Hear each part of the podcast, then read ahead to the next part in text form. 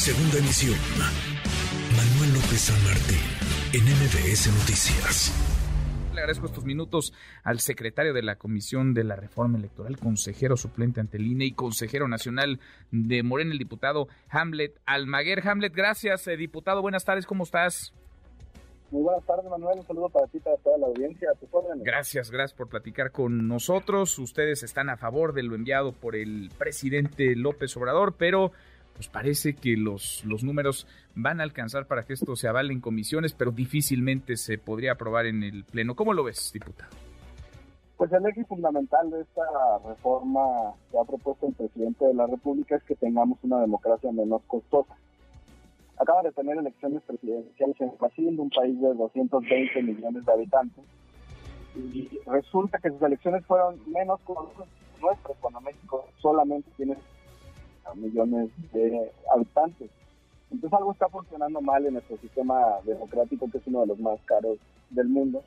Y por eso algunas de las propuestas principales son reducir el financiamiento a los partidos políticos y reducir también el número de senadores, diputados federales, diputados locales, regidores en eh, los municipios y el gasto también que se lleva a cabo en los órganos públicos locales electorales, los OPLES, que son los mínimos en las entidades federativas y los tribunales electorales locales, Manuel.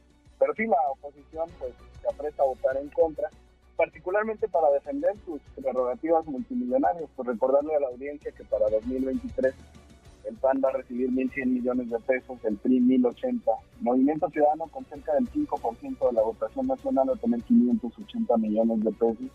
Y el PRD, que pasó el registro por la mínima, sacó 3.06% de la votación nacional, va a tener 424 millones de pesos. Entonces la oposición se juega 3 mil millones de pesos en esta votación, pues no se van a dar un balazo en el pie, no van a votar a favor de reducir sus es, un dineral, a ver, el que nos cuestan los partidos, es una gastadera de, recursos, partidos que además no rinden cuentas, pero ellos dicen que ustedes lo que están buscando es desaparecer al Instituto Nacional Electoral. Digamos que hacia allá desvían eh, la, conversación. ¿Qué dirías? ¿Qué dirías tú? ¿Están buscando la extinción del INE? ¿Están buscando la transformación del instituto?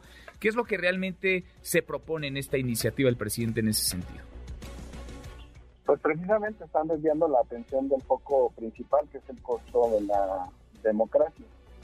Eh, la propuesta implica una transformación del Instituto Nacional Electoral a un Instituto Nacional de Elecciones y Consultas y hace una propuesta que ha sido pues, muy polémica sobre la elección directa de consejeros y de magistrados. Tenemos parámetros de otros países, en Estados Unidos se vota por jueces, magistrados de cortes superiores, se vota por los fiscales del distrito, los fiscales generales, a nivel eh, estatal. Pero yo creo que es importante que la ciudadanía tome decisiones sobre quiénes son eh, los funcionarios de pues, los cargos públicos más importantes del país o de su entidad. Pero si la oposición va en contra de esta propuesta, pues no va a pasar nada. Vamos a seguir con el sistema actual de designación de consejeros. Lo que establece la Constitución en su artículo 41 es que la mayoría parlamentaria en la Cámara pues designa a los nuevos consejeros. Cuatro consejeros del INE se van en abril del 2023, Lorenzo Córdoba, Ciro Murayama y otros dos eh, consejeros. Y Morena tiene los votos con, con, sus aliados, es decir, Morena podría poner a esos cuatro, a esos cuatro consejeros. Se requiere también dos terceras partes, Manuel. Entonces, en condiciones ordinarias, por la mayoría que tenemos con aliados, pues tres propuestas podrían ser de Morena y alguna de la oposición. Pero si nadie quiere acompañar la propuesta, la Constitución establece una salida y es eh, la siguiente. Se realizaría un sorteo en la Suprema Corte de Justicia de la Nación para determinar. Se nos fue. A ver si retomamos la conversación con el diputado Hamlet Almaguer, secretario de la Comisión de Reforma Electoral. Sí, hay una salida que establece ahí la, la Constitución y parece, insisto, parece que estamos más entretenidos en la forma, en la pirotecnia, en el ruido, que hablando del fondo. Por eso es importante escuchar las razones de fondo. Las razones que, pues no, no se están oyendo en San Lázaro, no se están oyendo en estas eh, discusiones que ni siquiera alcanzan a hacerlo.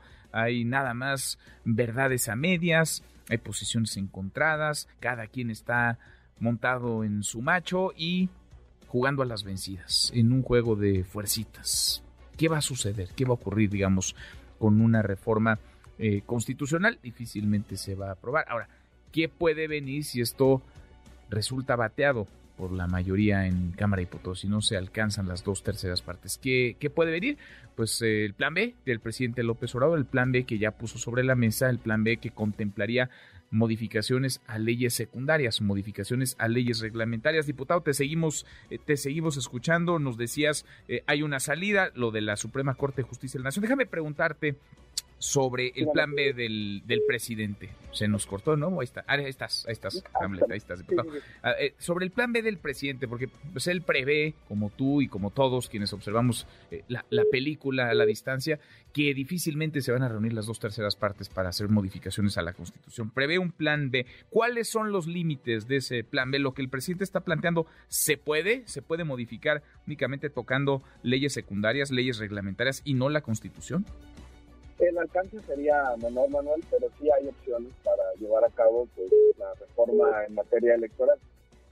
la página 835 del dictamen establece los siete ejes de la propuesta de reforma constitucional. El primero es financiamiento a partidos políticos.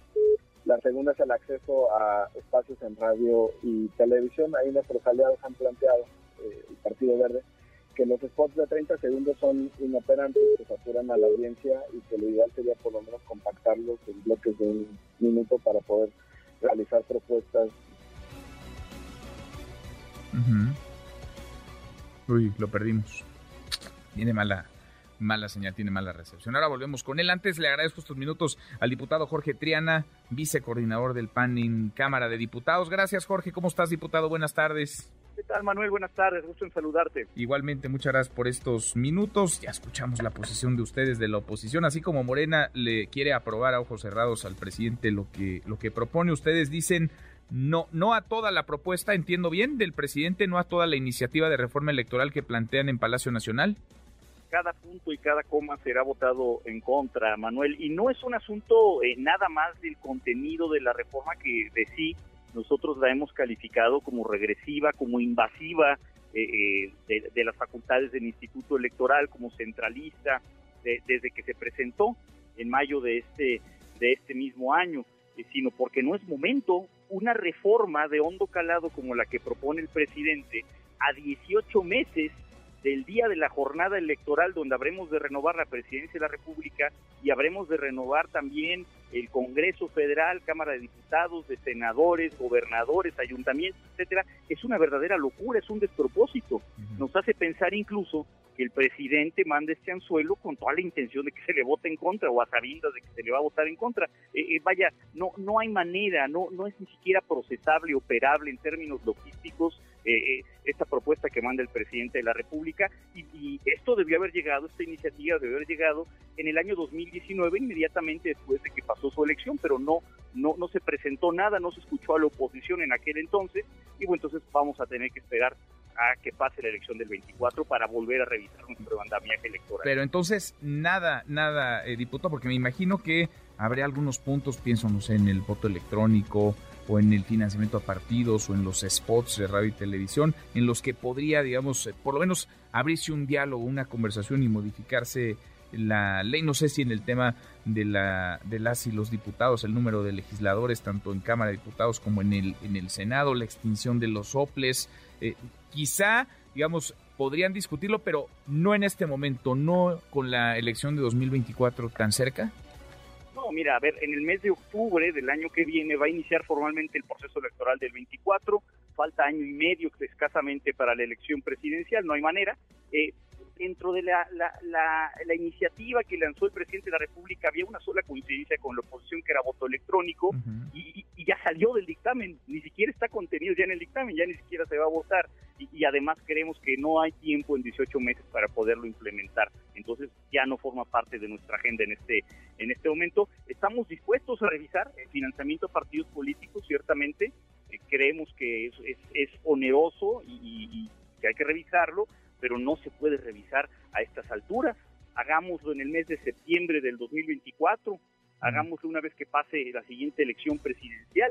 Creemos que hay que revisar también el tamaño de nuestra Cámara, eh, bueno, revisar, replantearlo, ver algún esquema donde pueda haber más legitimidad para el presidente de la República. Nosotros presentamos una serie de, de, propuestas interesantes, ¿no? la segunda vuelta, elecciones primarias, gobiernos de coalición, pero creemos que no es momento de establecer eh, esa agenda porque estamos muy cerca de la siguiente elección. Hagámoslo una vez que pase la elección del 24. Entonces el tema son los, los tiempos. Dice Morena y dicen en Palacio Nacional, dice el propio presidente, que ustedes no quieren esta iniciativa, no quieren la reforma, porque defienden los dineros, defienden, por ejemplo, en el caso del PAN, los más de mil millones de pesos en prerrogativas, en presupuesto que tienen cada, cada año que tuvieron este 2022, que tendrán en 2023. ¿Qué responderías, Jorge? Porque sí es mucho dinero el que tienen los, los partidos políticos.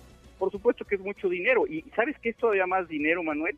Los casi 17 mil millones de pesos que se ha chupado Morena desde que existe. 17 pues mil millones de pesos. Pues es una verdadera locura. por eso digo todos, ¿no? Tienen mucho dinero. Todos los partidos, yo creo que hay que hacer una revisión, estoy completamente de acuerdo, pero decir de manera dolosa de manera mezquina que, que, uno se aferra al presupuesto público cuando es el, es el partido político que más dinero recibe y que además promete regresar dinero y no lo regresa y que además organiza un carrusel para cobrar y volver a depositar efectivo cash en el banco, eh, sobre pretexto de un donativo a, a, damnificados del temblor y que no lo hace al cuarto para el ratito, bueno, pues me parece una, una hipocresía bárbara.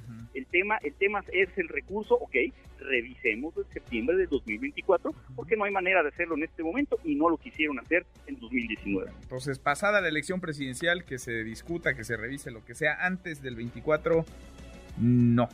Absolutamente nada y además, pues eh, por supuesto quiero que se revise en el 24 que no toque al INE. Hemos sido muy claros en esta consigna. El INE no se toca, es un logro ciudadano. No podemos tocar nuestras instituciones electorales. Ahora, que, tampoco es perfecto, ¿no? Tampoco es perfecto el INE. Algo, algo habrá que mejorarle también. Vaya, no es, un desastre, pero tampoco es perfecto el Instituto Nacional. Es perfectible, Manuel. Por supuesto que es perfectible y tiene muchas grietas que hay que llenar y que tampoco hacen la diferencia con una elección equitativa y, transparente como le hemos tenido. No pasa nada si vamos con estas reglas al 2024 como va a suceder, no pasa absolutamente nada. Llenemos esas grietas una vez pasada la elección. Jorge, diputado, como siempre te agradezco, gracias por estos minutos. Gracias, espero un abrazo. Otra vuelta, muy buenas tardes, Jorge Triana, vicecoordinador del PAN en Cámara de Diputados. Volvemos con el diputado Hamlet Almaguer, secretario de la Comisión de Reforma Electoral consejero suplente ante el INE, consejero nacional de Morena. Lo escuchabas ya, Hamlet, lo escuchabas ya, diputado, dice Jorge Triana, y eso piensan, pues lo hemos conversado con Jorge Romero, el coordinador del PAN, con Rubén Moreira del PRI y con Luis Espinosa Cházaro del PRD. Nada, ni una coma a la constitución en materia electoral hasta, hasta pasada la elección presidencial. Pues quieren patear el voto, pero la ciudadanía exige ya que de una reducción en las prerrogativas multimillonarias para los partidos políticos, que reduzca el número de diputados y de senadores. A mí me extraña particularmente del PRI. Digo, el PAN se opone a todo. En la votación de antier en el Congreso de la Ciudad de México, el PAN obstaculizó la constitucionalización del derecho a las becas para los estudiantes de preescolar, primaria y secundaria. Fue el único partido que no acompañó esta propuesta en favor de los niños de la Ciudad de México. Y Santiago Pinto también se ha manifestado en contra de esta propuesta, no nos sorprende. El tema está en el PRI, porque ellos son los que van a inclinar la balanza en el caso de una reforma constitucional como ocurrió con Guardia Nacional. Y aquí nos gustaría tomar como referencia cosas que ha dicho y que ha hecho el PRI. ¿Qué manifestó? Ellos en un decálogo que presentaron hace algunos meses dijeron que estaban a favor de la reelección de diputados, no a 300 como lo presentó el presidente, sino a 300. Ellos dijeron que estaban a favor de la reducción del presupuesto a los partidos eh, políticos, no en el umbral que propuso el presidente, pero sí algo significativo, un porcentaje importante. Sin embargo, ese decálogo nunca pasó de las declaraciones a medios a una iniciativa ante la Cámara de Diputados o el Senado de la República. ¿Y qué ha hecho el PRI? En el Estado de México se tuvo una reforma constitucional local que redujo sustancialmente el número de regidores y de síndicos en los ayuntamientos de esa entidad.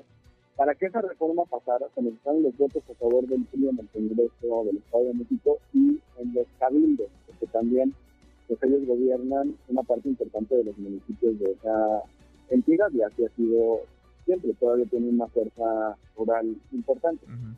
y con los votos a favor de ellos se pasó esta reforma electoral que generó ahorros y ese es el eje cierto de la reforma constitucional del presidente de la República, reducción de diputados locales, regidores y síndicos. Entonces la pregunta es por qué ahora van a votar en contra de algo que ellos mismos han propuesto y han votado.